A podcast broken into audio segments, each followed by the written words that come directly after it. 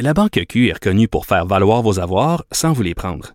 Mais quand vous pensez à votre premier compte bancaire, tu sais, dans le temps à l'école, vous faisiez vos dépôts avec vos scènes dans la petite enveloppe. Hmm, C'était bien beau. Mais avec le temps, ce vieux compte-là vous a coûté des milliers de dollars en frais, puis vous ne faites pas une scène d'intérêt. Avec la Banque Q, vous obtenez des intérêts élevés et aucun frais sur vos services bancaires courants. Autrement dit, ça fait pas mal plus de scènes dans votre enveloppe, ça. Banque Q. Faites valoir vos avoirs. Visitez banqueq.ca pour en savoir plus. Bon mercredi à tous. Aujourd'hui, à la haut sur la colline en quarantaine, avec le chef du Bloc québécois Yves-François Blanchette, on discute de la loi de plan d'urgence du gouvernement Trudeau, dont il estime avoir freiné certains élans. Il dénonce aussi la partisanerie des conservateurs et je lui demande s'il y a une manière souverainiste de voir la crise actuelle. Ensuite, c'est notre deuxième de cinq conversations avec l'historien Dave Noël au sujet des microbes qui font l'histoire. Aujourd'hui, les épidémies en Nouvelle-France. Mais d'abord, mais d'abord, le compteur est au bout du fil, et oui. Hey, bonjour Jean-François Gibault. Bonjour Antoine. Notre compteur et accessoirement directeur de la recherche à QMI, toujours en télétravail. Ah ben comme tout le monde, toujours en télétravail, à la recherche d'informations pour euh, suivre cette crise-là euh, en direct, mais informer, informer les gens le mieux possible parce que les mesures auxquelles on a droit, tout le monde, ça change, ça évolue, c'est dur à gérer. Et là, on essaie toujours de un peu débroussailler tout ça pour rendre ça plus, plus accessible. En vous inspirant d'une initiative d'un bloquiste, le bloquiste Boudria, euh, récemment, là, vous euh, avez fait un tableau bien intéressant pour ceux qui perdent leur emploi, qui ont des problèmes de revenus, et ça a circulé énormément. Mais là, d'après ce que je comprends des informations que M. Trudeau a, a, présenté ce matin, il va falloir changer le, beau petit tableau.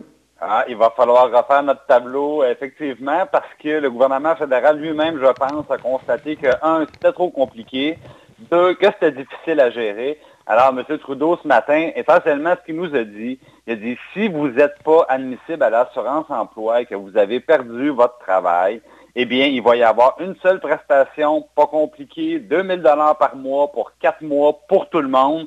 Donc voilà, 1, 2, 3, c'est réglé. Et là, euh, les gens, dans le fond, qui sont admissibles, ça, ça ne change pas tellement.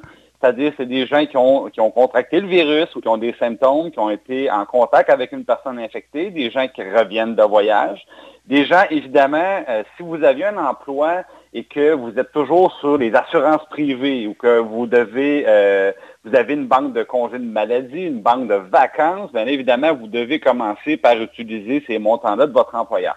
Mais quand ça s'est épuisé, ben là, il y a deux choix. C'est l'assurance emploi si vous êtes admissible et le nouveau programme fusionné, 2000 dollars par mois euh, pour quatre mois que vient d'annoncer M. Trudeau.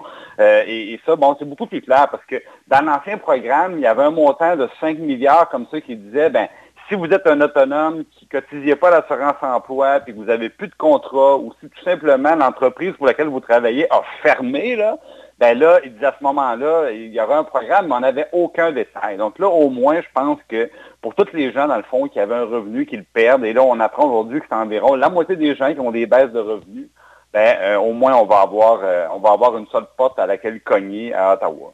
C'est ça, il y avait comme deux allocations bizarres euh, qui se ressemblaient, une allocation de soutien puis une allocation de soutien d'urgence une allocation soins d'urgence et une allocation soutien d'urgence. C'était pas évident de, de, distinguer les deux. Non, c'était pas, pas évident. Puis euh, c'était pas évident parce qu'il y en a une qui est à peu près pareille comme l'allocation qu'a annoncé M. Legault, le, le, programme d'aide temporaire aux travailleurs. Et l'autre, dans le fond, pour laquelle on n'avait même pas encore de critères, ni même d'endroit où téléphoner. Euh, donc, euh, finalement, la deuxième prestation, Antoine, elle n'aura jamais existé, dans le fond. Et là, la question que je me posais, c'est pourquoi pas fonctionner avec l'assurance emploi, même pour ceux qui n'ont pas accès? Il me semble qu'il y a tout un système en place, une mécanique, une machine. Euh. Ben, c'est-à-dire que, Antoine, jamais, jamais, jamais on a eu ça, un million de nouvelles demandes dans une semaine, puis possiblement autant la semaine suivante. Euh, ils n'ont juste pas ni l'équipement, ni les ressources humaines pour traiter ça. Là, on nous disait, bon, on a rentré au-dessus de 1000 personnes de plus au travail pour répondre à la demande. Il y en a trop de demandes. Euh, donc, c'est ce qui fait que euh, même si on va vite, on espère livrer des chèques au mois d'avril, d'ici la mi-avril, mais ça aussi, je pense qu'il faut prendre ça avec un grain de sel, puis on va voir prendre notre mal, notre mal en patience. C'est pour ça d'ailleurs qu'il y a des gens qui disent au contraire, plutôt que d'engorger l'assurance emploi, est-ce que le gouvernement pourrait pas faire, dans le fond, euh, faire en sorte que les, travailleurs conservent leur lien d'emploi avec leur employeur. Donc, on a le même, c'est le système des systèmes de paye privés de chaque entreprise qui continue de fonctionner, mais en relayant, dans le fond, de l'argent qui serait fourni par le gouvernement. Mmh. Euh, on, voit beaucoup ça en Europe et c'est une des raisons, justement, c'est pour éviter l'engorgement de, de tout le système. Bon, ben c'est ça, c'est le modèle danois. J'ai vu un très bon article du euh, Atlantic là-dessus. Euh, de la revue The Atlantic et, euh, c'était carrément une entrevue avec le ministre là-bas, puis euh, c'est ce qu'ils ont décidé de faire. Pourquoi pas faire ça, nous autres, selon toi? Est-ce que ce serait une bonne affaire, selon toi? Bon, est-ce que ça serait une bonne affaire? Moi, je pense que le job est dans les détails, et dans ce cas-ci, il y a beaucoup de détails très, très importants. la première des choses, c'est qu'il reste beaucoup de personnes qui ont encore leurs revenus. Donc, euh, on dit que tout est fermé, sauf les entreprises qui sont dans la chaîne d'approvisionnement des services essentiels. Euh, ils ont la définition quand même assez large. Les, premières démarches qu'on fait, on voit par exemple que toutes les entreprises qui fournissent Hydro-Québec, ça marche encore. Euh, les entreprises, dans le fond, qui font des, produits chimiques qui sont dans n'importe quel composé associé aux services essentiels, ça roule. Dans le commerce en ligne, ça roule. Donc, ce n'est pas la majorité des gens qui, euh, qui, perdent leur emploi. Il y en a encore beaucoup qui la conservent. Donc maintenant, comment qu'on ferait, Antoine, pour qu'une entreprise, par exemple, essaie pas de faire subventionner des emplois qui auraient continué, dans le fond, euh, à fonctionner ah autrement? Ah on ne sait pas comment on fait pour s'assurer que l'argent ne va pas être utilisé à d'autres fins? Donc, c'est très, très dur au niveau du contrôle. Autrement dit, là, tu nous dis qu'il y a beau avoir l'urgence, il obliger, faut pas oublier que les, les gens sont, peuvent être euh, malveillants, peuvent être croches. C'est-à-dire que le, sans dire être croche, je pense que s'il y a des entreprises qui tirent un peu le diable par la queue, ben, ils peuvent être tentés d'étirer l'élastique un peu ou de dire, dans le fond, ben, savez-vous quoi, là, je fonctionnais effectif réduit, mais moi, j'aimerais ça me faire payer tous mes effectifs par le gouvernement. Donc, c'est pour ça que ça devient très, très difficile euh, à contrôler, puis qu'il faut y aller faut y aller vraiment avec discernement. Je sais que la mesure est regardée à Ottawa, est regardée aussi à Québec justement, on voit le piège là où euh, comment qu'on va faire pour, euh, pour bien différencier un emploi qui est réellement perdu d'un emploi qui n'aurait pas été perdu sans le programme. Et c'est là qu'on a c'est là qu'on a de la misère. Bon, maintenant, du côté de l'assurance emploi, il y a des difficultés aussi. Et là, eh, je, faisais, ben une, une, petite simulation hier, Antoine. Euh, on avait annoncé pour la première semaine 930 000 nouvelles demandes, presque un million. Bon, ben, moi, je regardais ça, là, le Canadien, la rémunération moyenne par semaine d'un Canadien est d'un peu plus de 1000 dollars. 1000 dollars, oui. Euh, donc, l'assurance emploi nous donne, pour la plupart des cas, 55% du revenu qu'on avait. Ça, ce que ça veut dire, en clair, c'est que c'est un demi-milliard par semaine seulement pour la première cohorte de nouveaux chômeurs. Là. Ça, on est sur une base de 27 milliards annuellement. Trois mois et la caisse d'assurance emploi est vide. Oui, parce qu'il reste 4, quelques milliards dedans, hein, c'est ça? C'est ça que me disait Pierre Serré euh, à l'émission l'autre jour, Pierre Serré qui est du Comité euh, national des chômeurs. Oui, donc qu'est-ce qui arrive si la deuxième semaine, on a un autre million de nouveaux chômeurs? Je pense que rapidement, l'assurance emploi va déborder. Il va falloir que le gouvernement fédéral fasse des versements d'urgence parce que les cotisations, ça ne va pas suffire.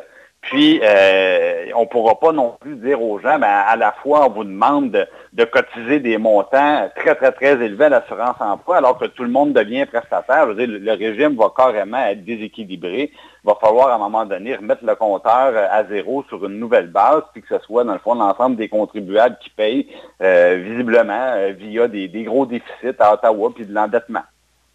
Ah, ben, c'est ce qu'on avait prévu il y a quelques mois pour euh, le fédéral. Hein? On ne savait pas que ce serait le COVID qui créerait ça, mais on savait que s'il y a quelque chose de, terrible euh, saisissait l'économie canadienne, ben, le gouvernement fédéral, euh, habitué à faire des, des, déficits, ferait des déficits encore plus grands. Ben, là, ils vont, ils vont être exactement là-dedans. Je pense qu'on a vu hier même qu'ils ont essayé de se donner les pouvoirs d'augmenter les impôts, les taxes, euh, pendant une très, très longue période, qui n'a pas passé auprès de l'opposition à Ottawa. Et euh, avec raison, je pense, parce que euh, le déficit qu'on aura à Ottawa Antoine, moi, je, pense pouvoir dire, sans me tromper, qu'il va y avoir 2-0, là. et là, je parle en milliards. Donc, on, va être en centaines de milliards au niveau du déficit. ça va demander des décisions qui vont faire extrêmement mal pour les prochaines années. Oui. Eh, mon Dieu. On n'est pas sorti de l'auberge, cher compteur. Ah, on n'est pas sorti de l'auberge, mais il ne faut pas, euh, faut pas perdre d'espoir. D'ailleurs, on parlait des marchés boursiers, Antoine, ils, se sont un peu, euh, ils se sont un peu stabilisés. Oui, euh, c'était ta prédiction. Ben oui, parce qu'à un moment donné, je veux dire, moi-même, je me disais, je vais acheter toutes les entreprises.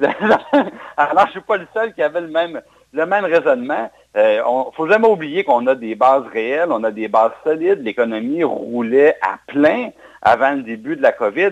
Euh, les emplois ne sont pas perdus, les entreprises ne sont pas disparues, ils sont en hibernation. Mais là, je regarde le beau soleil dehors, puis je vous garantis que quand ça va dégeler, ça va rebondir et euh, il, y aura des, il y aura des bonnes nouvelles. Maintenant, comme je dis, il y aura des, des pots cassés à ramasser.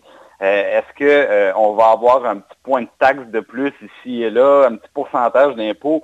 Probablement.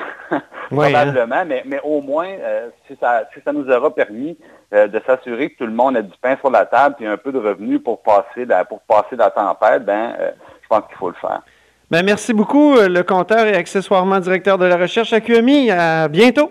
Merci Antoine. Salut.